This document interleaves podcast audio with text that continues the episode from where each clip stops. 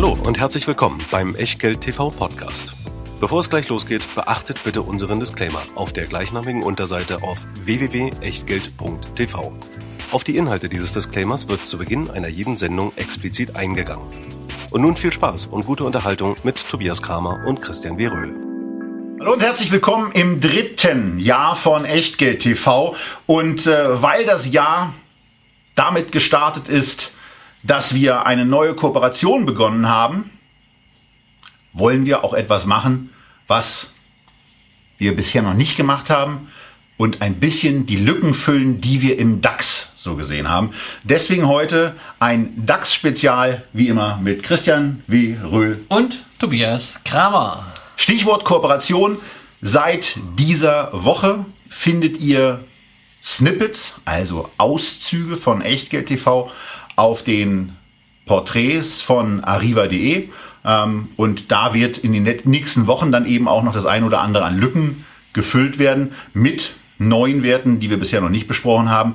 Und naja, dieses Mal haben wir uns eben etwas vorgenommen, weil es immer von speziellem Interesse ist und weil es zugegebenermaßen auch mal für uns sehr angenehm und kurz mit etwas weniger Vorbereitung zu produzieren ist, weil wir eine Doppelsendung hier gerade aufnehmen.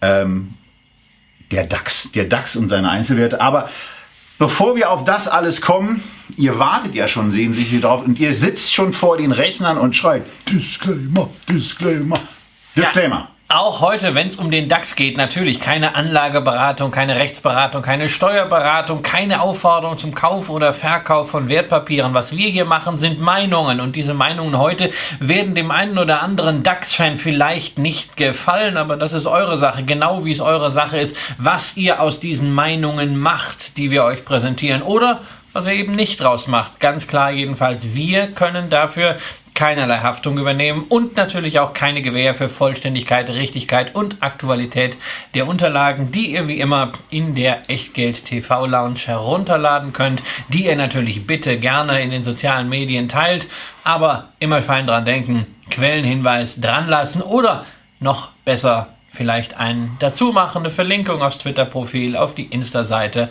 oder auf die Website oder was euch sonst an schönen Querverweisen einfällt. Vielen Dank.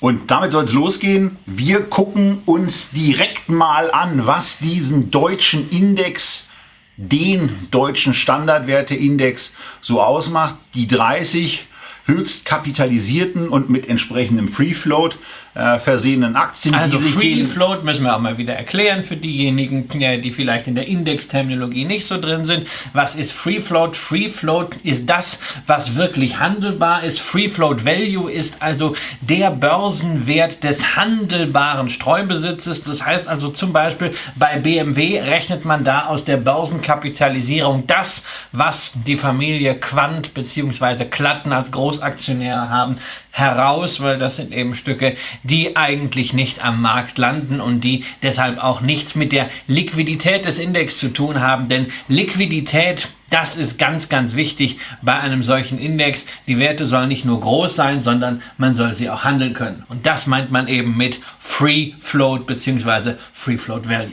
Ja, und dann sehen wir eben, wie sich so eine Torte ergibt und die könnte eigentlich so sein, äh, wie wenn man mit mir an einem Tisch sitzt. Das, da ist ein erstes großes Stück und das finde ich schon mal ganz angemessen. Das ist nämlich ein besonders großes Stück. Das würde ich mir dann wahrscheinlich ganz gerne nehmen. Ob wir damit mit allen Werten dann so zufrieden sind, Materialien. Also ein bisschen eigenartige Begrifflichkeiten sind es ja schon. Ja, das ist natürlich mit diesen Branchensegmentierungen eine schwierige Sache. Es gibt unterschiedliche Möglichkeiten, Unternehmen zu klassifizieren. Der Global Industry Sector Classification Standard ist der wichtigste. Davon gibt es zehn Sektoren. Wer die übrigens alle mal kennenlernen möchte, ich schreibe dazu gerade eine schöne Kolumne auf Cap Inside. Äh, ähm, nur eine. Ja, eine Kolumnenserie, ne? weil äh, zehn Sektoren plus Immobilien heißt schon mal elf Kolumnen und dazu noch ein bisschen mehr an Erklärungen. Ähm, ja, und Materialien ist halt einfach nur eine schlechte Übersetzung ins Deutsche. Man könnte auch hier an dieser Stelle Materials mit Grundstoffindustrien übersetzen. Das meint eben dann nicht nur Rohstoffe, sondern insbesondere auch Ausgangsmaterialien wie insbesondere die Chemie. Und da sind wir dann mittendrin bei den Werten, die sich hinter Materialien verstecken. Und das liegt uns dann auch viel näher. Insbesondere großgewichtet eine BASF, aber auch eine Covestro und inzwischen zweitgrößter Wert im DAX nach der Fusion mit Praxair, die Linde. Auch die gehört zu den Materials. So, und dann schummelt sich noch die Heidelberg Zement da mit rein. Und dann seht ihr im Grunde genommen schon, dass an zweiter Stelle eine Branche oder ein Sektor kommt, der mit 16,6 Prozent gewichtet ist, wo, ähm, naja, der ein bisschen gerupft worden ist, weil irgendwann war dieser Anteil von der Deutschen Bank, die bei den Financials mit dabei ist, eben auch mal höher. Warum ist das eigentlich nicht übersetzt? Ist egal. Ähm, äh, Deutsche Bank ist äh, mit dabei, aber äh, deutlich weniger als vor ein paar Jahren noch. Die ja. Commerzbank ist nicht mehr mit dabei. Ähm, dafür haben aber Allianz und Münchner Rück ja. durchaus ein ordentliches Gewicht. Ja, das ist der gute Teil der Finanzwelt. ja, also ähm, äh, Bill Gates hat ja vor 20 Jahren schon gesagt, äh, man braucht Banking, aber man braucht keine Banken. Ähm, das hat sich in den letzten 20 Jahren, insbesondere in den letzten 10, dann sehr, sehr deutlich gezeigt, wie recht er damit hatte. Ja, bei den Aktienkursen aber vor allen Dingen in Europa und speziell speziell in Deutschland. Genau. In den USA sieht es ganz vernünftig aus. Genau, aber das ist, das ist richtig. Nichtsdestotrotz sind die Herausforderungen, vor denen die US-Banken stehen, natürlich dieselben. Äh, und die US-Banken haben natürlich noch einen kleinen Vorteil. Dort gibt es noch Zinsen. Ja, äh, nicht viel, aber immerhin ein bisschen. Das ist besser als hierzulande. Aber der gute Teil im Finanzbereich, Handelsplattform, Deutsche Börse, haben wir in der letzten Feedback-Sendung ausführlich drüber gesprochen, aber insbesondere natürlich Allianz und Münchner Rück. So, wir können jetzt natürlich dieses Tortendiagramm komplett durchgehen, wollen wir aber gar nicht. Könnt ihr euch selber angucken, was da drin steht. Es sollte mal der Auftakt sein. Woran aber schon mal eine Sache deutlich wird, dass es eine gewisse Unwucht gibt. Und ähm, naja, das ist ja dann auch so ein Punkt, wenn man diese, wenn man diese äh, Branchen, Sektoren dann nochmal einzeln aufgeteilt sieht, auch mit den einzelnen Gewichtungen, dann stellt man relativ schnell fest, dass es so vier Sektoren gibt, die knapp 60 Prozent der Markt der, der, der Marktgewichtung, nee, beziehungsweise der Gewichtung in dem Index auf sich vereinen und äh, acht Unternehmen, äh, auf die trifft dann, glaube ich, das gleiche zu, Hattest du eben ja, äh, Ja, also wir haben, der, der DAX lebt von Klumpen. Das ist natürlich für Investoren nie gut. Ja. Ähm, die größten sechs Unternehmen, als da wären SAP, Linde, Allianz, Siemens sowie B&B, also Bayer, und BASF, die haben zusammen schon 50 Prozent. Und wenn wir dann noch die Deutsche Telekom und Adidas dazu nehmen, die acht größten Unternehmen haben 60 Prozent. Ja, und dann relativiert sich das auch, dass man 30 Werte drin hat, was eigentlich für eine Volkswirtschaft wie Deutschland ohnehin schon ähm, viel zu klein ist. Aber ähm, das heißt also, das Wohl und Wehe hängt an acht Unternehmen. Ähm, das ist eine Konzentration und man darf. Und es war ein Wehe in den letzten Jahren verglichen mit den anderen Indizes Natürlich, natürlich. Also insbesondere, wenn wir ähm, jetzt mal seit äh, ähm, 1.1.2018 nochmal schauen, da hat sich im DAX per Saldo nichts getan, während wir im MSCI World, der bekanntlich US dominiert ist, 10% plus auf Dollarbasis und fast 20% plus auf Eurobasis haben.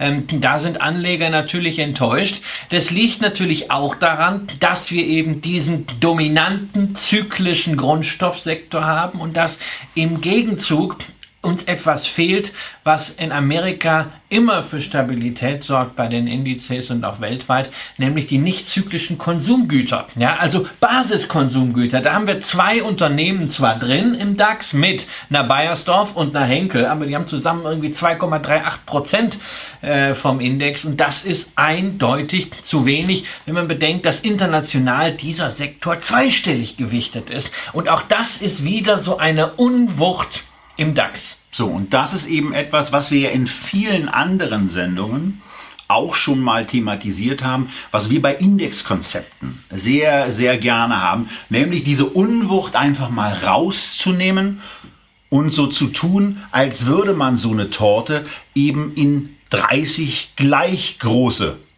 das sind dann ganz schön kleine Stücke. Aber bei 16% oder bei 10% ist es ja auch ein bisschen unfair. Wenn ein Tortenstück nur 1% von der Torte ist und das andere eben 10% ist auch blöd, dann macht man lieber lauter Stücke, die 3% haben oder eben in einer einfacheren Darstellung äh, eben eine Gleichverteilung. Und Gleichverteilung bei der Torte heißt bei dem Index Gleichgewichtung.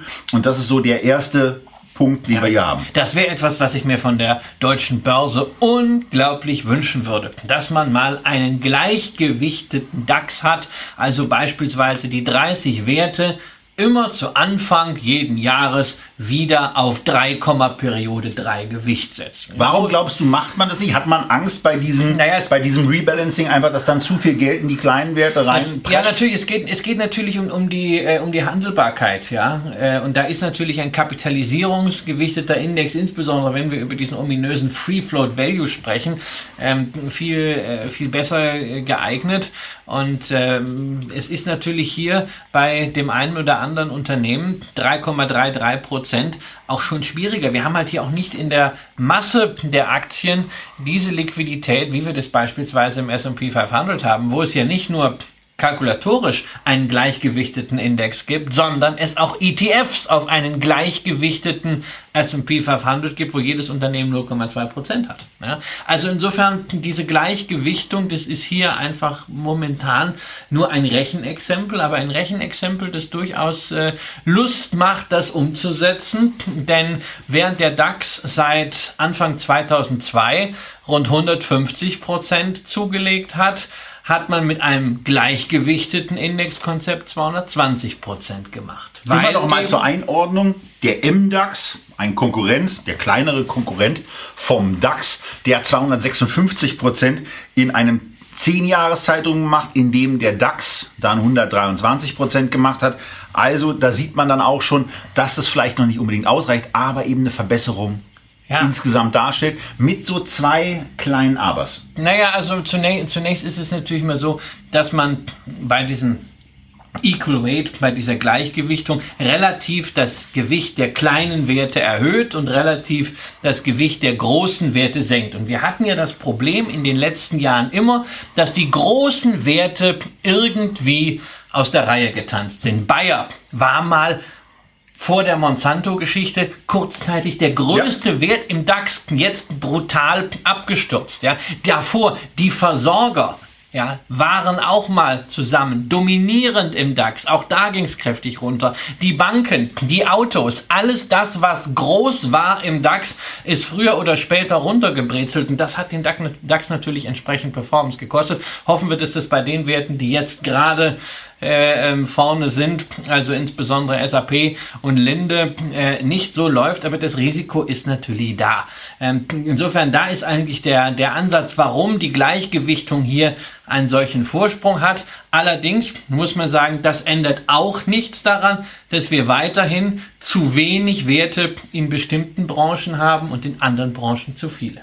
Genau, was der deutschen Industrie eben lange Zeit geholfen hat und wo man sich immer so ein bisschen wohlig eingekleidet hat, wird dann eben sowohl im internationalen, aber auch äh, im nationalen Vergleich bei Vergleichen mit MDAX und SDAX und auch TechDAX eben deutlich, dass die großen Unternehmen eben immer noch das Alte sind, das was ein bisschen schwerfälliger auch ist, was Probleme hatte und auch immer noch hat. Wenn wir die Automobilindustrie immer wieder als Thema haben, ist es ja nicht so, dass die im Moment gerade technologisch bei den neuen Dingen die Führerschaft innehaben. Also von daher haben wir hier eine Sache, die weiterhin problematisch ist, die man aber mit einer verhältnismäßig einfachen Gleichgewichtungsstrategie zumindest in den letzten Jahren, fast 20 Jahren, also seit 2002 dann eben 17 Jahre, zumindest hätte besser aussehen lassen, nochmal mit zwei Abers, nämlich einmal im Zeitraum um die Immobilienkrise primär in den USA und dank der von den Amerikanern netterweise an deutsche Banken verkauften Anleihen äh, dann auch äh, in deutschen Landen angekommen. Ja, also damals äh, ähm, in, der Finanzkri in der Finanzkrise ging es halt äh, in der Gleichgewichtung äh, deutlich schlechter. Ähm, das kennen wir aber auch vom äh, S&P. Ähm, da haben Anleger sich dann auch auf die großen Werte kapriziert. Da sind die kleineren Werte schlechter gelaufen. Man hat es auch damals gesehen, der Drawdown, der Rücksetzer im MDAX zum Beispiel war auch stärker noch als äh, im DAX. Und man muss auch sagen, in den letzten anderthalb, zwei Jahren wäre eine Gleichgewichtung ebenfalls etwas schlechter gewesen.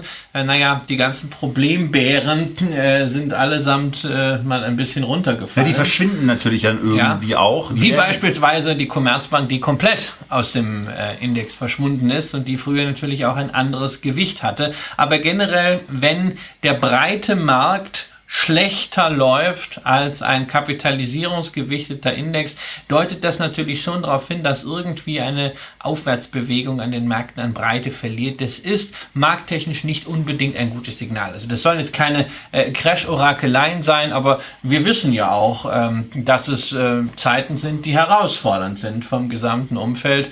Die Meldungen zeigen das und das ist, spiegelt das einfach hier wieder. Aber Zeiten sind immer herausfordernd und als die Zeiten besonders herausfordernd waren, da war dann im Grunde genommen auch diese kurzfristige Underperformance-Phase vorbei. Etwas später als März 2009 endete sie und dann ging es eben von der fast wieder erreichten Nuller Outperformance hoch auf knappe 75 Prozent.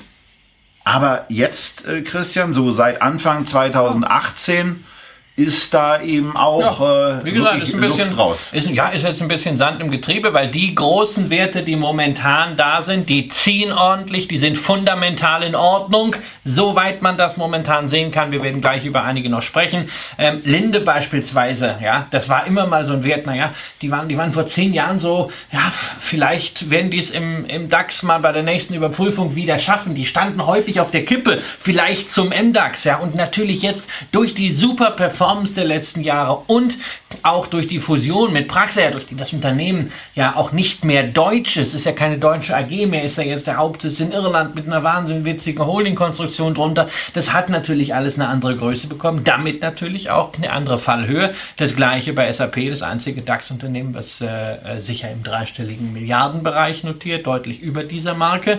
Ähm, aber da haben sich jetzt momentan mal Unternehmen an die Spitze gesetzt, bei denen es gerade gut aussieht. Allerdings muss man auch sagen, deshalb sollten wir darüber gar nicht allzu viel sprechen. Der große Nachteil ist, es ist eben nicht investierbar, außer ihr sagt, hey, DAX Equal Weight finde ich toll. Ich kaufe mir einfach für mein Portfolio die 30 Aktien, beispielsweise für 1000, für 2000, für 3000 Euro hinein. Das könnt ihr selbst machen, hängt immer davon ab, wie günstig euer Broker ist. Aber wenn man es sich nicht selber nachbildet, dann gibt es also zum Beispiel keinen ETF darauf. Das ist der große Nachteil. Und die Frage, die wir uns deshalb in dieser Sendung stellen, wenn der DAX irgendwie suboptimal ist, wenn gleichzeitig das, was wir gern hätten, nämlich der DAX Equal Weight nicht da ist, was können wir denn machen, um den DAX zu optimieren im Portfolio. Und zwar einfach. Genau, denn einfach, ohne viel Handelsaufwand, denn irgendwie hängt ja der deutsche Anleger doch immer an seinem DAX. Und dafür haben wir jetzt drei Päckchen, drei Strategien, wie man es machen könnte. Genau. Und die erste davon, die ist vor allen Dingen für die Damen und Herren, die einfach mal sagen, ich will vor allen Dingen meine Ruhe haben. Ich will entspannt investiert sein und ich will genau die Aktien im Depot haben, die möglichst wenig schwanken, die, die mich nicht irgendwie ein bisschen fahrig erscheinen lassen. Ich möchte sowas nicht haben wie irgendwelche Banken, die Nervosität hin und her flackern, sondern ruhige, stabile Werte. Wie heißt es neudeutsch? Low Volatility, niedrige Schwankungen im Depot. Genau. Und auch da eine ganz simple Strategie, ne? niedrige Schwankungen, das, äh, wir kennen das, wir haben einen Minimum Volatility ETF mal besprochen, äh, großartiges Konzept, aber da wird dann wild hin und her simuliert, das ist mathematisch komplex, dann wird das ständig irgendwie abgedatet. Nein, wir wollen es ganz einfach machen, sodass man es auch zu Fuß machen kann. Unsere Regel ist ganz simpel, Einmal im Jahr, immer zum Jahresanfang, wählen wir aus den 30 DAX-Werten die fünf Aktien aus, die über das vergangene Jahr gesehen die geringste Volatilität hatten, die also am wenigsten geschwankt haben. Das wären aktuell, wenn man es heute machen würde, die Deutsche Telekom, die Münchner Rück, die Allianz, Bayersdorf und E.ON. Und das Schöne bei einer solchen Strategie ist, es ist ja streng schematisch. Ne? Man kann sich einfach mal anschauen, wie hätte sich so etwas denn in der Vergangenheit ausgezahlt. Und da muss man sagen, das Ergebnis überzeugt. Wobei man hier Linie. sagen muss, du hast hier in der Simulation jeweils den ersten ersten genommen, also die nennen Ja. wir mal die typische Jahresanfangsgeschichte. Ähm, und äh, damit ist diese Zusammensetzung hier in dem Index vermutlich für dieses Jahr ein bisschen anders. Genau, das wären halt jetzt die fünf Werte, die ich genannt habe, wenn man es heute machen würde. Genau. Genau. Und ähm, hier ist der Stand einfach mal abgetragen. Man sieht auch, dass dieses Jahr beispielsweise richtig dufte läuft.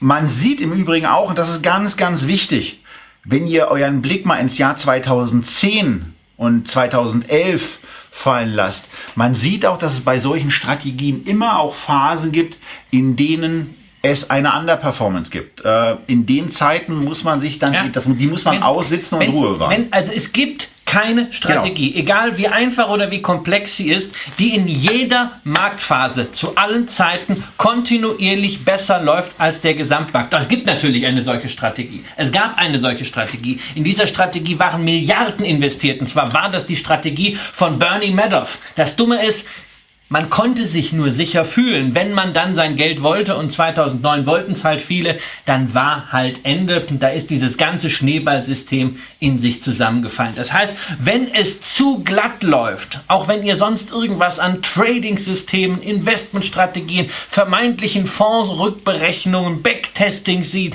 und da geht einfach immer nur die Kurve gerade hoch wie beim Sparbuch, nur mit einem anderen Steigungswinkel. Naja, da muss ich sagen, Holzauge sei wachsam, wie mein Opa das immer formulierte.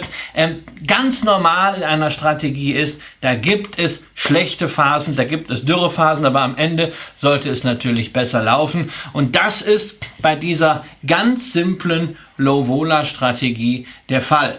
Wichtig übrigens an dieser Stelle für diejenigen, die die Grafik vor sich haben jetzt, wir vergleichen hier diese Strategie nicht mit dem originären DAX, sondern wir vergleichen sie mit dem eben ja schon geschilderten Equal Weight DAX. Denn Also wir, legen die, wir legen die Benchmark gleich Genau, ein Stück nach wir oben. legen die Messlatte höher, denn diese 410 Prozent, die da stehen, erklären sich ja aus zwei Faktoren. Das eine ist, wir gewichten ja gleich und das andere ist Low Volatility. Das heißt, wenn man das sauber methodisch abgrenzen möchte, dann macht es natürlich Sinn, nur den Faktor zu nehmen, den man zeigen will. Und das ist an dieser Stelle Low Volatility. Gegenüber dem DAX ist das Ergebnis noch besser, aber wir wollen uns hier nicht reich rechnen, sondern es geht an diese, wir wollen euch auch nichts verkaufen, sondern es geht nur darum, wir wollen zeigen, dass es ganz, ganz einfach möglich ist, mit fünf Aktien einmal im Jahr neu zusammengesetzt. Ganz geringer Aufwand mit einer ganz simplen Kennzahl, die ihr in jedem Finanzportal rauskriegt, damit schon den DAX zu schlagen. Ohne herumhandeln, ohne herumanalysieren. Ganz klar schematisch.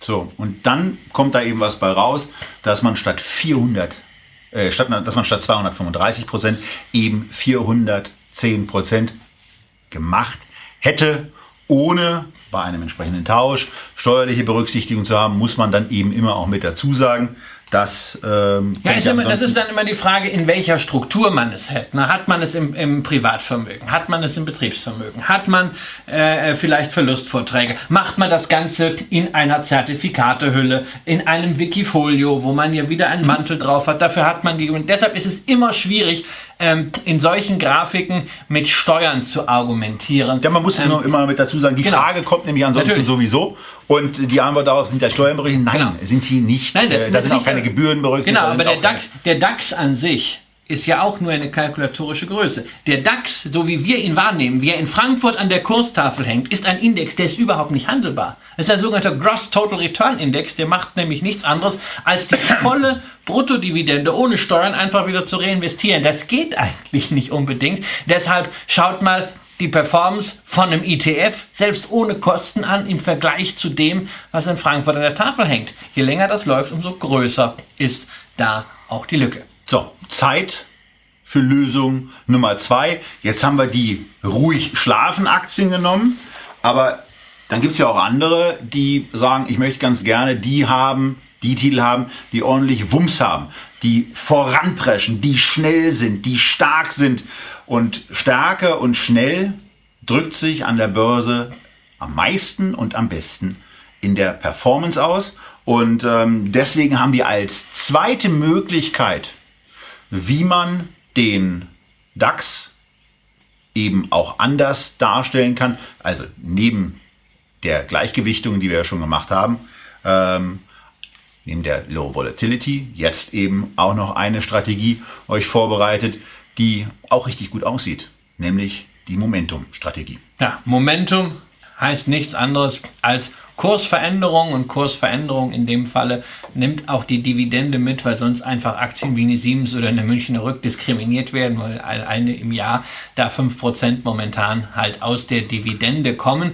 Und auch hier wieder ganz simpel, ne, die Zahlen, ne, welche Aktie hat im vergangenen Jahr den besten Gesamtreturn die beste Gesamtrendite gehabt, kriegt man auch wieder aus jedem Finanzportal und wir nehmen die besten fünf. Wir nehmen also das, was am besten gelaufen ist im Vorjahr und packen das wieder gleichgewichtet ins Portfolio für die nächsten zwölf Monate. Da denken sich manche, mein Gott, das ist doch total gegen die Psyche, weil was so gut gelaufen ist, das ist ja wahrscheinlich schon ganz teuer und dann kauft man ja viel zu teuer ein. Ja, in der Regel kauft man bei der Momentum-Strategie immer teuer ein. Man verkauft noch teurer, weil bei den meisten Aktien hat es auch gute Gründe, warum sie gestiegen hat. Und nichts ist so beständig an der Börse wie ein Trend. Und Momentum ist letztendlich nichts anderes als die simple Regel, Follow the trend, the trend is your friend. Und wenn ihr jetzt die Grafik vor euch habt, dann wundert ihr euch möglicherweise über diesen komischen Ausreißer, der da im Jahr 2008 zu sehen ist. Und das ist der für nahezu alle Zeit in solchen Berechnungen äh, zu berücksichtigende und zu erinnernde Volkswagen Gedächtnistag. Denn es gab da diese Geschichte, wo sich ein kleiner Automobilbauer aus Zuffenhausen anschickte, den großen Riesen auf Wolfsburg zu kaufen und mitteilte, dass er sich über Optionen, eine sehr ordentlichen, eine sehr, sehr ordentliche Portion der Volkswagen Aktien gesichert hatte und auf einmal die Leerverkäufer in Volkswagen festgestellt haben, hoppala, da haben wir jetzt aber ein Problem, weil es sind gar nicht mehr so richtig viele Aktien da. Und an diesem Tag schoss die Volkswagen Aktie eben über die 1000 Euro, ich glaube auch 1300 Euro ja. hinaus. Und es war ein absolut verrückter Tag, der mit fundamentalen Gesichtspunkten, mit fundamentalen Daten überhaupt nichts mehr zu tun hatte. Es war eben einfach so, dass sich zehn Leute quasi um eine Aktie geprügelt haben und diese zehn Leute mussten kaufen. Und da ist dann das passiert. Und das ist dann eben der eine Tag. Das fällt natürlich in einem Fünfer-Portfolio, wo jede Aktie mit 20% gewichtet Die lieben wir vorher ganz gut. Deswegen war sie auch besonders intensiv leerverkauft. Genau, als beispielsweise äh, im DAX. Ansonsten sieht man, ja, das ist toll, die Performance ne, im, äh, äh in der Rückberechnung 710% versus 220 äh, beim gleichgewichteten DAX versus 150 beim normalen DAX. Großartig. Ähm, also auch hier geht es nicht wieder darum, dass man sich jetzt an diesen Zahlen so ergötzt. Viel wichtiger auch hier, man sieht ganz simple Methodik. Es funktioniert langfristig, den DAX zu schlagen. Wichtig für denjenigen, der die Grafik vor sich hat, ist der untere Bereich. Das zeigt nämlich den Renditeabstand. Da sieht man, das ist teilweise ziemlich erratisch. Diese kräftige Überrendite wird in einzelnen Schüben sukzessive aufgebaut. Man braucht unter Umständen auch mal mehrere Jahre Zeit, bis dann wieder ein Sprung kommt. Der ist aber dann wirklich gewaltig, so wie jetzt auch Anfang 2019 wieder eine kräftige Überrendite. Und damit ihr ein Gefühl dafür bekommt, welche Werte denn das momentan genau, wären, wenn man damit startet, es wäre ein Wert, der tatsächlich schon in der Low Volatility äh, Selektion mit dabei war. Die Münchner Rück ist auch beim Momentum unter den besten fünf. Ansonsten RWE, ein Dauerflop früherer Jahre, beste Aktie bisher für dieses Jahr. Ähm, eine Adidas wäre mit dabei. Der Neuling, die MTU Aero Engines und das Schwergewicht, der Primus SAP wäre auch mit dabei. Auch das wieder exemplarisch. Es ist möglich, einfach und systematisch besser abzuschneiden als dieser Problembär DAX, wenn man deutsche Aktien haben möchte. Und zwar die deutschen Aktien, die wirklich auch von der Handelbarkeit so sind, dass man sie eigentlich jederzeit ohne Spread handeln kann. Und nachdem wir jetzt so drei Möglichkeiten vorgestellt haben, wie es eben einfach und nicht ganz so einfach zugegebenermaßen bei der Equal Weight äh, Geschichte geht, natürlich auch noch mal etwas, ähm, wo wir dann oft zugefragt werden, was wären denn eure fünf Aktien, die ihr im Moment im DAX am ehesten kaufen würdet. Und wir haben es so gemacht, ähm, dass wir dabei natürlich auch eine gewisse Verteilung über verschiedene Branchen berücksichtigen. Wir finden, wie ihr in den letzten Monaten ja schon immer mal gehört habt, beispielsweise Allianz und die Münchner Rück. Ähm, ganz, ganz gut und äh, empfinden die als gut Unternehmen und äh, mussten uns dabei dann aber beispielsweise auf eine konzentrieren. Ja, und wir haben natürlich parallel auch ein bisschen darauf geachtet, dass die Bewertung eher unter dem historischen Durchschnitt liegt. Das führt dazu, dass so ein paar von meinen Lieblingen nicht dabei sind. Also Nam Schuhfirma, oder? namentlich eine Schuhfirma, nämlich natürlich die Adidas ist nicht dabei und äh, eine andere Firma, die nicht dabei ist, die ich äh, auch für großartige Qualität halte, seit Jahren Dividendennadel Deutschland und Dividendennadel Eurozone lange, lange unterschätzt. Neuaufsteiger im DAX, MTU, Aero Engines. Ähm, auch dort ist die Bewertung ein bisschen über dem historischen Durchschnitt. Deshalb, wir gucken uns mal die Werte an, die Qualität mit einer ja, vergleichsweise günstigen Bewertung äh, verbinden. Quasi also und nach diesen quantitativen Päckchen ein qualitatives Fünferpäckchen. So, wo wir natürlich keine Rückrechnung für die letzten äh, 17 Jahre haben, denn so lange machen wir das ja hier noch nicht. Und, ähm, und es ist eben qualitativ und qualitativ kann man nicht zurückrechnen. Qualitativ kommt aus dem Bauch und hat halt immer entsprechende Nachteile. Ähm, auch wenn bei mir der Bauch größer ist als der Kopf. Aber nichtsdestotrotz bemühe ich mich ja ansonsten immer mit dem Kopf zu arbeiten. Der Bauch, das ist halt jetzt so eine kleine Schleife, die wir noch drehen. Und wo wir bei B sind, sind wir dann auch gleich im Depot bei B und sind bei BASF, einem Unternehmen, was ich euch zunächst mal ähm, zeigen möchte auf unserer Website. Denn wenn ihr im, und das ist jetzt schon mal äh, eine Thematik, wenn ihr bei uns auf Echtgeld TV in der Unterrubrik Wertpapiere einen Aktiennamen eingebt, dann werdet ihr sofort zu der entsprechenden Sendung, wo wir den Titel zum letzten Mal besprochen haben, geführt. Und das soll auch der Verweis an dieser Stelle sein, denn ihr könnt euch also entweder über YouTube dieses BASF-Video nochmal anschauen. Oder, das wollen wir an der Stelle auch mal zeigen, ihr könnt eben auf der arriva.de Website an dieser Stelle dann immer sehen, äh, gibt es dazu eine Einschätzung von uns, diese hier ist vorhanden. Bei BASF gibt es etwas. Und deswegen haben wir für diese Sendung zwar ein aktuelles Porträt gemacht, wollen aber ansonsten, weil es da jetzt auch nicht so viel Neues zu berichten gibt, außer dass seit der letzten Besprechung die Kurssituation schon ein bisschen attraktiver geworden ist. Naja, also ganz, ganz so schnell wollen wir nicht drüber bügeln, schon gar nicht am heutigen Tag. Schließlich hat BASF gerade jetzt die Zahlen fürs dritte Quartal vorgelegt und äh, der Kurs ist danach gestiegen. Dabei waren die Zahlen wirklich grottig. Nicht? Der Gewinn ist zurückgegangen. Man hat in allen Sparten irgendwelche Probleme. Allerdings, diese Probleme waren halt bekannt. Es gab natürlich entsprechende Gewinnwarnungen in den letzten Monaten. Wir haben das ausführlich thematisiert. Aber die gute Nachricht, es ist nicht schlimmer gelaufen als erwartet, sondern ein kleines bisschen besser. In einigen Sparten gibt es ein bisschen Hoffnung. Ähm, es gibt auch äh, vielleicht noch bei einigen Unternehmensteilen, die man loswerden möchte, äh, doch bessere Preise, als man ursprünglich gedacht hat. Insofern ja, der fundamental hat sich so ein leichtes Aufatmen breit gemacht, was man ja auch in den letzten äh, vier, fünf Wochen im Kurs schon sehen konnte. Dieser extreme Abwärtstrend, der die Aktie von nahezu 100 teilweise runter auf 60 gebracht hat, der ist seit ein paar Tagen gebrochen. Und ja, wir haben darüber gesprochen, günstige Bewertung.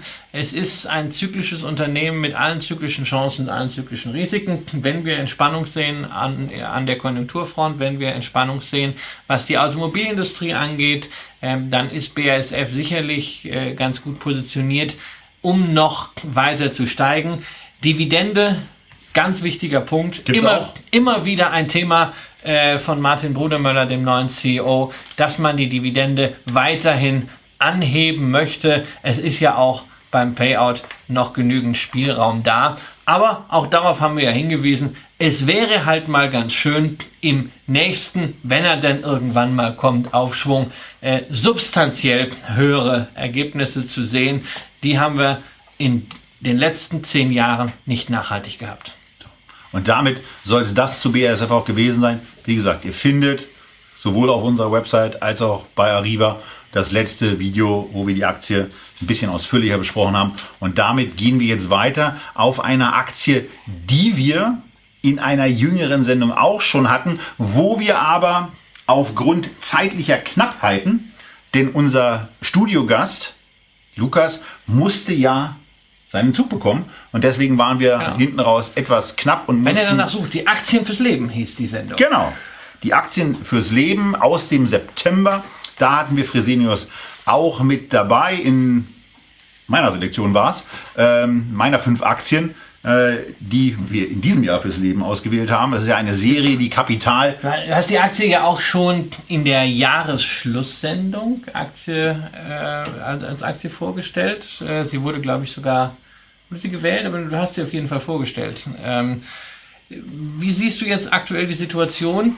Kurs ist letztes Jahr, naja, man darf schon sagen, abgestürzt, hat sich erholt und ist jetzt wieder genau auf das Niveau zurückgefallen. Machst du dir darüber Gedanken? Nein. Gut. Ähm, also, da, da, also wir, wir, was haben wir hier? Wir sind, wir sind einem, bei einem, bei einem Spezialisten im Dialysebereich. Also geschäftlich muss man sich da relativ wenig Sorgen machen, dass da in den nächsten zehn Jahren das Geschäft brutal einbrechen könnte.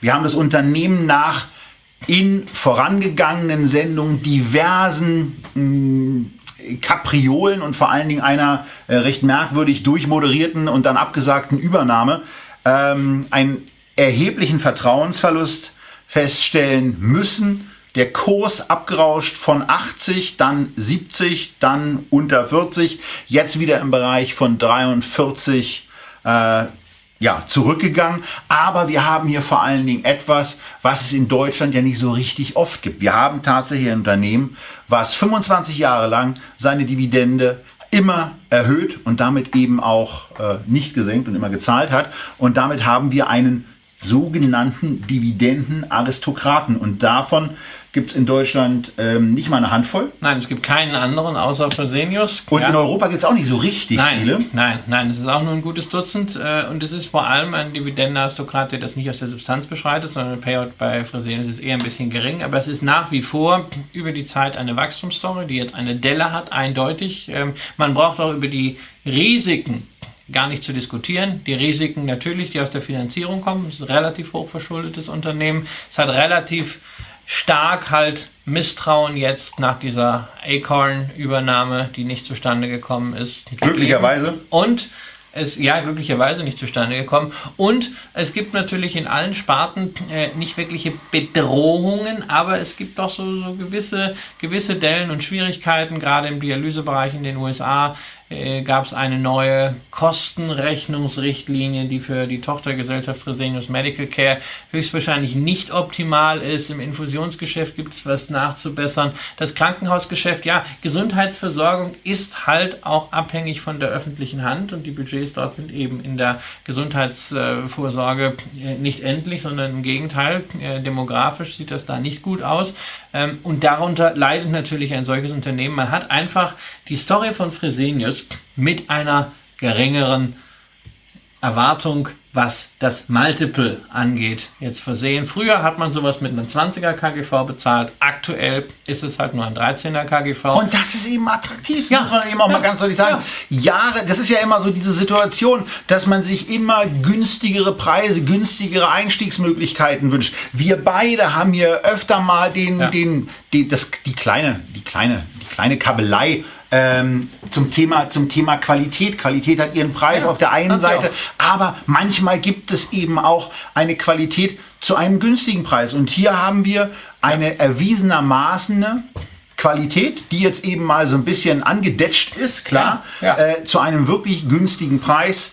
12,8er KGV, eine Dividendenrendite im Moment 1,9. Der Christian hat es in einer vorangegangenen Sendung auch schon gesagt, wenn ihr beispielsweise eine zweiprozentige Dividendenrendite haben wollt, dann wisst ihr bei einem bei einer Dividendenprognose von 82 Cent, naja, 41 wäre dann eben ein geeignetes Limit für diesen Wert. Wir wollen jetzt gar nicht wieder auf ähm, Produktalternativen, die es einem erleichtern könnten, dann diese limitierte Order auch noch verzinst zu bekommen, eingehen. Es geht einfach darum, wir haben hier auch zum aktuellen Kurs ein qualitativ hochwertiges Unternehmen, was sich an der einen oder anderen Stelle jetzt mal wieder ein bisschen straffen muss ja. und dann geht's weiter. Genau, und da muss man einfach, wenn man über das Potenzial spricht, ähm, kann man sagen, okay, ein 16er KGV ist vielleicht mal wieder denkbar. Äh, innerhalb von fünf Jahren sollte es möglich sein, Richtung 5 Euro je Aktie zu verdienen. 16 mal 5 ist 80 und dann sehen wir, okay, da hat man, wenn diese Wachstumsstory bleibt und fundamental ist hier nach wie vor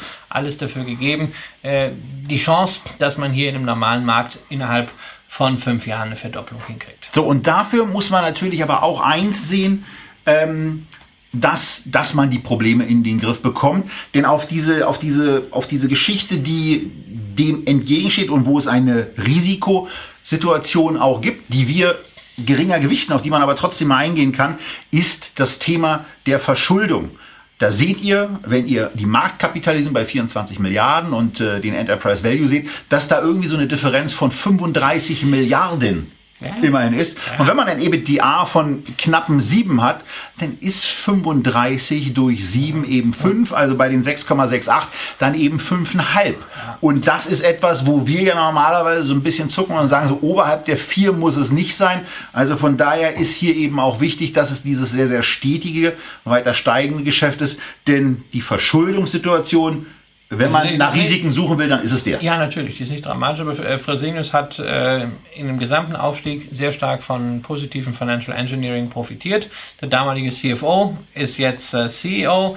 Ähm, hat halt bislang strategisch kein Glück gehabt, aber ähm, es ist auch jetzt nicht die Zeit für große Strategien, sondern es ist die Zeit bei Fresenius und das merkt man ja auch, ähm, kleine Baustellen alle mal zu schließen, abzuarbeiten. Das ist nicht glamorous, aber das ist das, was dem Unternehmen jetzt hilft. So, dann sind wir beim nächsten Unternehmen. Bevor wir auf das eingehen, wollte ich nochmal, weil wir eben das, die Alternative nicht genommen haben, hierauf eingehen. Wenn ihr auf der Seite bei uns dann eben Allianz, man könnte auch noch das Z dazu machen, aber das ist Ihnen so wichtig.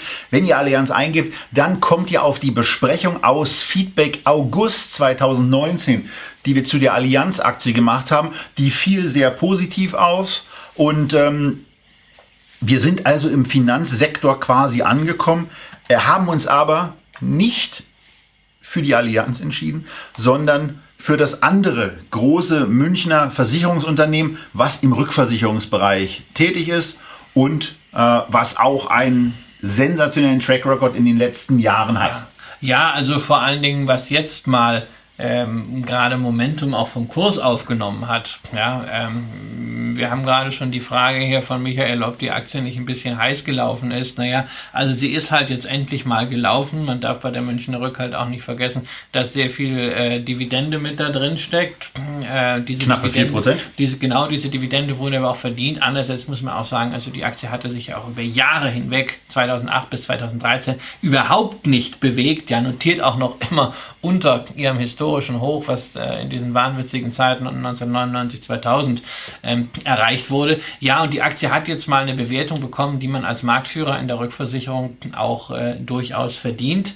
Ähm, Münchner Rück ist natürlich im Auge des Taifuns sozusagen, sprichwörtlich, ähm, was den Klimawandel angeht. Ja, ähm, zusätzliche Naturkatastrophen, Überschwemmungen, Stürme äh, sorgen natürlich bei den Rückversicherern äh, schon dafür, dass man immer wieder Großschäden hat und dass man natürlich auch Ergebniseinbrüche hat. Das haben wir 2017 gesehen. Allerdings gibt es in der Rückversicherung auch eine sehr zynische Regel. Die gilt immer noch. Großschäden sind das beste Argument, um anschließend im Folgejahr äh, die Prämien anzuheben. Und äh, was das Management von Risiken angeht, äh, gehört die Münchner Rück sicherlich zu den äh, Unternehmen auf der Welt, äh, die die beste Datenbasis haben und auch da das beste Geschick, äh, einfach auch in der, in, in der Empirie äh, kann man das sehr, sehr gut sehen.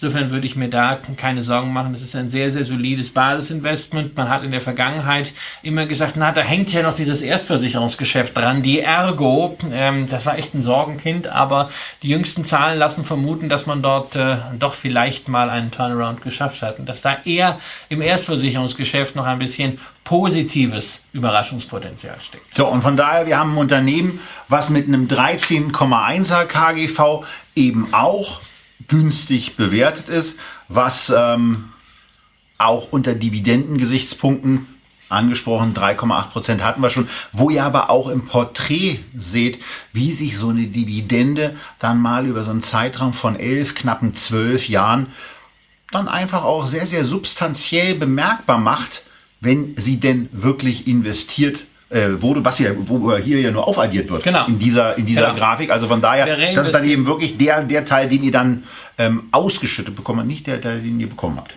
Richtig, aber wenn man das einfach, einfach dazu äh, packt, dann steht die Aktie eben, in Anführungszeichen, steht eben nicht bei 250, sondern bei 350. So. Und das, äh, also ein Huni wurde ausgeschüttet in der Zeit. Ja. Muss man ja. Ja. ja.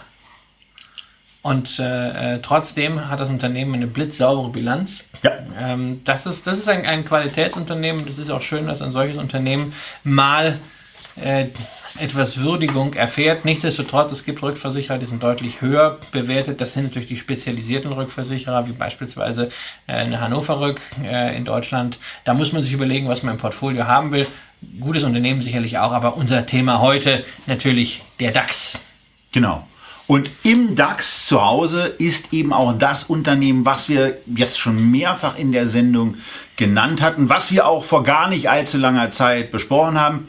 Ich habe es jetzt in dieser Sendung schon zweimal gezeigt, von daher kein drittes Mal. Ihr könnt auf der Website SAP eingeben, ihr könnt auf Arriva es eingeben, ihr kommt entweder auf den Einzelbeitrag, den wir im Juli für euch aufgenommen haben, ähm, oder eben auf die, auf die Gesamtsendung aus dem Juli. Aber ähm, also wir würden es dabei jetzt eigentlich ganz aktuell, gerne wenden aktuell lassen. ist er immer noch. Also was die fundamentalen ja. Themen angeht, ist der Beitrag aus dem Juli aktuell. Da gibt es nichts dran zu deuteln. Aber wenn wir schon mal hier sitzen, genau. sollten wir über ein Thema sprechen, was seitdem passiert ist, nämlich der Wechsel an der Spitze. Und gute Quartalszahlen. Also, es gab für ähm, das abgeschlossene Quartal gute Werte, die dann auch mit einem sehr, sehr deutlichen Kurs plus gutiert wurden. Punkt 1. Und in dem Zuge gab es noch drei weitere Punkte. Nämlich der Vorstandsvorsitzende Bill McDermott, der hat seinen ähm, Abgang mit den Worten auch kommunizieren lassen aus einer Position der außergewöhnlichen Stärke wird dieser Schritt gemacht. Vielleicht wollte er zurück nach Hause, vielleicht hat er eben den Vertrag bei seiner neuen Heimat auch schon unterschrieben, denn das ging ja relativ flott, dass er bei einem anderen Unternehmen untergeschlüpft ja. Jetzt ist er CEO und Chairman von ServiceNow. Äh, Unternehmen auch aus der Softwarebranche, allerdings nicht mal halb so groß gemessen an der Marke Cap. Aber Größe ist ja nicht alles. Kann, kann ja was werden. Ähm, jetzt gibt es eine Doppelspitze bei Wieder, SAP. Das haben sie schon mal gehabt. Sie besteht aus Jennifer Morgan und Christian Klein, der noch keine 40 ist, jünger als wir beide und der jetzt eben gemeinsam mit seiner Kollegin ja. dieses Technologie-Schwerschiff steuert. Ähm, was besonders interessant an der gesamten Kommunikation war, dass SAP es eben als komplett selbstverständlich betrachtet, die besten Leute in den Vorstand und auf den Vorstandsvorsitz zu berufen. Und für SAP war es überhaupt keine Erwähnung wert, dass es damit den ersten weiblichen CEO gibt. Das wurde danach in allen möglichen äh, Presseorganen sehr breit getreten und die Gleichgültigkeit, mit der SAP dieses Thema äh, einfach nur äh, ja, nicht, nicht kommentiert hat, war das schon beeindruckend und Sehr auch wohltuend. Ja, sehr, sehr, sehr sympathisch. Äh, Weil es einfach eine Normalität ist und wer es bis dorthin schafft, egal ob Männlein oder Weiblein, muss verdammt gut sein. Ähm, nichtsdestotrotz, also ich muss sagen, ich erinnere mich sehr gerne an den Spruch äh, von Guido Westerwelle ähm, auf einem Parteitag mal, auf jedem Schiff, das dampft und segelt, gibt's einen, der die Sache regelt. Oder ein Nee. Ja, aber eine Doppelspitze, da muss man mal sehen, äh, wie lange die Bestand halten wird. Vielleicht ist das auch so ein Wettbewerb. Mal gucken, wer es besser macht. Ja, oder vielleicht ist es eben auch das, was man dann doch Frauen gemeinhin nachsagt, dass sie kooperativer sind und ähm, hier Kann haben wir sein, dass eben einen sehr, sehr jungen CEO, eine erfahrenere Kollegin ähm, und man darf gespannt sein, wie das dann eben weitergeht. Aber du hattest jetzt in der Vorbesprechung auch noch mal eine Sache und jetzt wird die Besprechung dann doch ein bisschen länger, als wir es eigentlich machen wollten. Aber du hattest schon so eine Sache, wo Also der- du, wo du ein bisschen Abgang- Bauchschmerzen der, hast. Der Abgang von Bill McDermott hat mir überhaupt nicht gefallen. Ja, ähm, er hat dieses gesamte Cloud-Geschäft äh, aufgebaut. Äh, er hat das Unternehmen in die richtige Richtung getrieben. Er hat, das muss man auch sagen, fleißig eingekauft. Die Bilanz schön vollgeladen mit Goodwill. Also die letzten Übernahmen Er waren ja, das ist- ja, die letzten Übernahmen waren teilweise ja auch in Analysten, Roadshows äh, doch umstritten. Da musste man schon viel Überzeugungsarbeit leisten, was er auch geschafft hat, sonst wäre der Kurs nicht da, äh, wo er jetzt ist. Aber man fragt sich natürlich schon, warum geht er? Wollte er wirklich nach Hause? Ähm, wollte er nochmal eine neue Herausforderung oder sagt er nicht vielleicht, naja gut, also ähm, jetzt hat er mal gesät und ob die Ernte dann auch wirklich so richtig aufgeht, was wird man in vier, fünf Jahren sein? Und da will er eigentlich nicht mehr dabei sein. Das Risiko, dass das nicht funktioniert, ist ihm zu groß. Das könnte auch das Signal sein. Also so ein bisschen Bauchgrimmen habe ich da schon. Nichtsdestotrotz, ich bin in der Aktie äh, seit langem engagiert. Das ist pure Sie Echtgelddepot? Dividenden, Dividendenqualität in beiden, auch. einmal ja. in der Einzelkaufsituation, Ähm, einmal in der Aber also wenn ich, Sparplankaufsituation. wenn ich sie, wenn ich sie qualitativ äh, einschätzen muss, ist das einfach ein Thema, wo ich sagen würde, naja, finde ich nicht so schön. Also auch dieses Geschachere, was dann danach gelaufen ist. Nicht? Er geht zu ServiceNow und der ServiceNow-Chef geht zu Nike. Also es ist, wurde ja am Markt nicht gutiert, nicht? Alle Aktien, als dieses CEO-Karussell bekannt geworden ist, äh, haben erstmal verloren. ServiceNow hat richtig auf die Mütze gekriegt, ist natürlich für einen äh, Investor, der in äh, Bill McDermott äh, wirklich einen Shareholder Value Guy sieht, und das war er ja bei äh, SAP, auch in seiner ja wirklich aggressiven Art in Interviews und in Roadshows, ähm, ist ServiceNow natürlich ein, ein reizvolles Spiel. Das soll es äh, in der eigentlich nur kurz geplanten Betrachtung zur SAP gewesen sein. Wie gesagt, ein bisschen mehr zu geschäftlichem dann in der Juli-Sendung, wenn ihr euch das angucken wollt. Und äh, damit sind wir beim letzten Wert unserer fünf qualitativ ausgewählten DAX-Ziel. Und äh, jetzt sind wir schon wieder in München. Ja, sind wir schon wieder in München. Das ist übrigens auch äh, ähm, nicht so äh, besonders speziell. Also München ist halt äh, die, die Wirtschaftshauptstadt, äh, die DAX-Hauptstadt. Das ist halt nicht Berlin. Ne? Ähm, wir haben so ein paar Start-up-Firmen hier, die sind auch großartig. Ja, also ich ver verweise immer wieder gerne darauf. Äh, HelloFresh, ja, diese, äh, diese Start-up-Story, die eine Marktführerschaft in Amerika hat, aber das ist nicht unser Thema. München ist da eigentlich schon das Zentrum.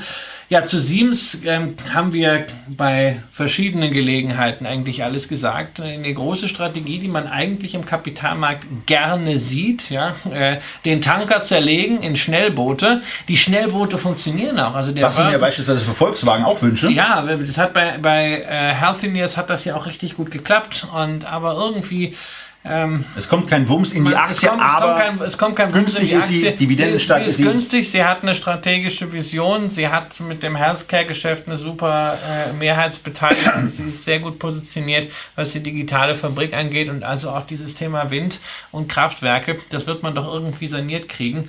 Äh, und da muss man sagen, kann die Aktie auch mal eine andere Bewertung äh, Und bekommen. in der, in der Sendung mit Lukas Schalek ähm, habt ihr beide sie in eure Fünfergruppe Ja. Aktien fürs Leben Ja. genommen. Da also im Zweifelsfall auch nochmal nachgucken. Oder auch in die Feedback-Sendung aus Ja. dem Juli 2019. Denn Ja. Siemens hatten wir in den letzten Monaten eben relativ intensiv. Also bei Siemens ist halt eine Aktie, wo ich äh, ähm, auch wieder rein kennzahlenbasiert natürlich äh, lange drin bin. Eines der DAX-Unternehmen, die seit über einem Vierteljahrhundert nie ihre Dividende senken mussten und das im äh, Industriebereich und es ist doch viel passiert. Man muss halt einfach sagen, vom Kurs her äh, ist das eine Enttäuschung. Vom Dividendenmomentum her ist es auch eine Enttäuschung. Also das Wachstum, das ist so bei drei Jahren, äh, bei drei Prozent äh, über die letzten drei Jahre und langfristig sieht das auch nicht viel besser aus. Ähm, ich glaube, Siemens braucht jetzt äh, nach dem Disruptor äh, Käser einen neuen Impuls und es wird ja sicherlich auch ein neuer CEO dann kommen, äh, der diese Story die Käse aufgebaut hat, operativ an den Kapitalmärkten auch positionieren kann. Weil ich zweifle daran, dass das Käse noch gelingen wird. Man, man wird sehen, aber auf jeden Fall ist es ja dann auch schön, dass man in so einer Phase, wo die Aktie in unserer Erwartungshaltung eben Kraft sammelt, um sich dann zu neuen Höhen aufzuschwenken, äh, mit dabei sein kann. Das waren unsere fünf Aktien, die wir für eine, für eine genau. ordentliche DAX-Portion geeignet halten würden, die wir euch vorstellen wollten. Aber einen haben wir noch. Einen haben wir noch, denn wir können ja keine DAX-Sendung machen, äh, ohne, ohne auf den Wert einzugehen, den wir in verschiedenen Kommentarbereichen von Echtgeld TV Videos schon gesehen haben, den wir in verschiedenen äh, Feedback-Runden bisher ausgelassen haben, weil es uns, also zu Recht auch ausgelassen haben, weil es uns an der einen oder anderen Stelle eben schwer fällt, äh, was es ist, werden wir gleich sagen. Wir kommen jetzt also zu der Bonusaktie äh, dieser Sendung. Auweia! Findest du sie so schlimm? Ja, ja, ich finde ich find sie, äh, ich finde ich find sie ganz schlimm. Und zwar, du findest Wirecard zum Kotzen? ja, inzwischen schon, weil, okay. weil, es, nein, weil es halt einfach etwas, äh, ein, ein, eine Diskussion ist. Also ich habe das Unternehmen nie verstanden. Das habe ich auch hier äh, immer wieder gesagt. Ich hatte äh, ähm, nie, sie sind nie in mein Kennzahlenraster gekommen. Dafür war der Payout äh, zu gering. Äh, dafür war die Rendite zu gering. Es ist nicht die, das, was ich unter Dividendenqualität verstehe, sondern eher eine Alibi-Dividende. Äh, und gleichzeitig sind sie, äh, habe ich auch nie einen Zugang zu dem Unternehmen gefunden. Ähm, anders als jetzt bei einer, äh, bei einer Visa, die mein, mein sag ich mal, Fintech-Kerninvestment äh, ist und an, ergänzt durch eine PayPal, weil ich das selber halt nutze, da weiß ich, wie es funktioniert. Ähm, Wahrscheinlich und, nutzt du Wirecard-Technologien auch, wahrscheinlich, ohne es zu wissen. Aber ich, ja, aber ich bin ja, ich bin ja so ein, so ein Front, Frontend-Mensch, ja, und, und Square habe ich halt gekauft, äh, mal, als sie in die Börse gegangen sind, weil es von Jack Dorsey ist und ich einfach Jack Dorsey als Erfinder von Twitter für einen der coolsten äh, äh Gründer auf diesem Planeten halte. Also es ist wirklich zum, zum Niederknien. So, mit Wirecard hatte ich immer das Problem, ich konnte das nicht einschätzen, habe dann immer der Aktie hinterhergeschaut, aber ne, das ist ja so wie mit den Straßenbahnen, ne, so fährt die eine weg, kommt mal irgendwann eine andere. Ähm, da war ich nicht gram und dann fing diese ganze Geschichte an mit diesen Vorwürfen der FT. Und da sehe ich halt einfach zwei Sachen. Auf der einen Seite eine altehrwürdige Wirtschaftszeitung, die sich wiederholt volle Kanne reinhängt und gegen einen deutschen DAX-Konzern schießt. Ähm, Dabei die eigenen Vorwürfe eventueller Leerverkaufsverbindungen und Leerverkäuferverbindungen auch nicht so richtig ausgeräumt Genau, hat. genau. Und dagegen der Konzern, der es irgendwie nicht schafft, diese Vorwürfe rückhaltlos mal zu entkräften und der immer dann, wenn es kritisch wird, erstmal so auf Tauchstation geht, so ein bisschen borniert wird, ähm, dann immer noch höhere Ziele raushaut und noch paar Milliarden drauf. Das ist so ein bisschen so wie auf dem Hamburger Fischmarkt, wenn noch der Aal oben drauf kommt, ne, dann kommen noch fünf Kooperationen, die Herr Braun auch, das sorgt alles nicht für Vertrauen. Und ich muss sagen, ich kann nur, das ist das Einzige, was ich zu Wirecard sage, ich kann nur beten und hoffen, dass es gelingt, jetzt im Rahmen dieser Sonderprüfung diese Vorwürfe der FT ein für alle Mal zu entkräften. Weil wenn das Gegenteil passiert, wenn an den FT-Sachen etwas dran ist, wenn sogar der Wirtschaftsprüfer in irgendeiner Form da getäuscht wurde, dann ist das bei einem DAX-Unternehmen ein Schaden für die gesamte Aktienkultur. Ja, es ist aber auch, wäre, also es wäre auch ein Schaden für die, für die, für die Buchhaltung. Wie ist das eigentlich? Also ich hatte ja ein bisschen was zusammengesucht aus der, aus der Artikellandschaft und die Börsenzeitung hat eben geschrieben äh, zu dem ganzen Thema, dass Ernst Young die Geschäftsbereiche der vergangenen Jahre auch nochmal durchleuchtet hat und dann auch noch, also dann jeweils auch mit einem uneingeschränkten Testat versehen hat. Was heißt das eigentlich, wenn da ein un, was, was, also nach dem Motto, der, der, der Geschäftsführer, der Vorstand, der kann da irgendwelche Zahlen reinschreiben, aber in dem Moment, wo ja, dann Sie haben, Sie haben, halt, Sie, haben halt, Sie, haben halt, Sie haben halt alles geprüft, ja. Also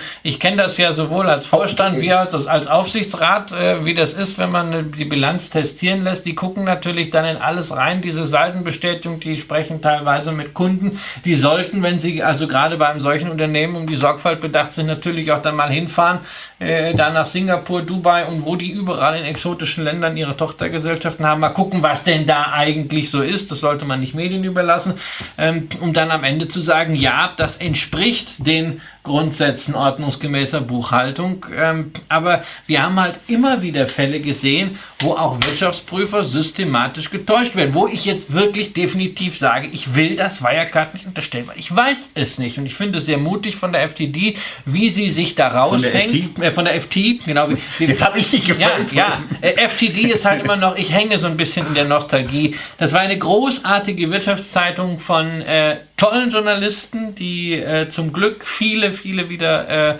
woanders aufgetaucht sind. Und es tut mir immer noch weh, dass diese Zeitung sich in Deutschland nicht halten konnte. Das war eine Bereicherung, ich habe sie sehr, sehr gerne gelesen. Ja, letzte Ausgabe mit der schwarzen Trauerseite, endlich schwarz. Ja. So, zurück, ähm, zu, zurück zu Wirecard. Also da, da haben wir eben die Situation, dass ähm, dass wir in der Tat zwei komplett kollidierende Fraktionen haben. Wir haben einmal das Unternehmen ähm, mit dem Backup von Ernst Young, EY, ähm, also Vorstand und ähm, die, die, ja, die, die Buchhaltung und die Buchprüfungsfirma. Und wir haben äh, eine normalerweise sehr anerkannte Redaktion aus London, die sich aber auch ähm, jetzt äh, nicht unbedingt in, in diesem Zusammenhang der, ähm, der optimalen Form der Berichterstattung äh, verdächtig gemacht hat, sondern das wirkt eben auch nicht mehr wie der, wie der oft zitierte Kleinkrieg, sondern das ist eine extreme Auseinandersetzung, die in dieser Schärfe auch, also ich könnte mich jetzt nicht an irgendwas Also Tr Trump würde es nennen Witch Hunt. Ja. Das ist, das ist eine Hexenjagd und das ist, äh, das ist so ein bisschen so immer wieder, das erinnert mich so ein bisschen an diese Plagiatsaffären, ja, von äh, Frau Schawan oder Herrn Guttenberg, da wird immer wieder dran rumgedreht, immer wieder dran rumgedreht in der Hoffnung, irgendwann hat man was, was dazu führt, dass es, äh, äh, dass es passiert. Ähm, wie gesagt, ich glaube, man kann es nicht seriös einschätzen. Es zeigt auch die extreme Spannweite der Kursziele. Ne? Ich glaube, äh, von, von 100 bis 270 ist alles dabei, was Analysten so erzählen. Äh, und ich finde das auch toll, wenn ich die Diskussionen verfolge, äh, im Internet insbesondere, wie sicher sich viele Leute sind. Ja. nach dem Motto, ey, das läuft genauso wie damals, jetzt muss man kaufen und dann geht das auf 300 und in äh, ein paar Jahren haben wir 3,8 Milliarden, äh, die da als EBIT stehen. Das ist das Ziel, was Braun rausgegeben hat. Ähm, wenn dem so ist, dann ist die Aktie sensationell günstig bewertet. Ja. Vielleicht ist ja doch etwas dran. Es muss ja gar nicht mehr sein, dass alles gefaked ist, aber zumindest so viel, dass das Unternehmen vielleicht auch bei Geschäftspartnern dann diskreditiert wird. Dann reden wir über ganz andere Niveaus. Aber Fakt ist, niemand, niemand, niemand, niemand kann das realistisch einschätzen. Und wer diese Aktie hat, soll sich bitte äh, damit sicher sein, es ist eine Glaubensfrage. Entweder man glaubt dem Unternehmen oder man glaubt der FT. Und Alles dazwischen, wir wissen es nicht. Und alle, die so mit breiter Brust, hey, das wird so oder hey, da muss man so oder hey, Wirecard geht auf 50. Hey Leute, es ist alles pure Raterei. Das Ding ist so groß, das hat mit Analyse nichts mehr zu tun und brauchen wir nicht versuchen. Entweder ihr glaubt dran, dann habt ihr die Aktie, oder ihr glaubt nicht dran, dann habt ihr sie nicht. So einfach ist das. Punkt. Das war es zu Wirecard, das war es zu DAX 2019, zu unserem DAX-Special anlässlich unseres Starts bei Arriva. Und ähm, damit sind wir am Ende dieser Sendung angelangt und wünschen euch viel Spaß mit den Erkenntnissen, viel Spaß auch wie üblich mit den hier erstellten Porträts, die wir weil gerade ein paar Fragen dazu reinkamen, da nicht verändern werden ähm, und noch bestimmte Kennzahlen viel mehr reinnehmen werden. Die sind voll, die sind so ähm, auch äh, ausreichend belegt. Äh, das war unser DAX-Special und wir sagen aus Berlin bis zum nächsten Mal. Macht's gut, Investoren.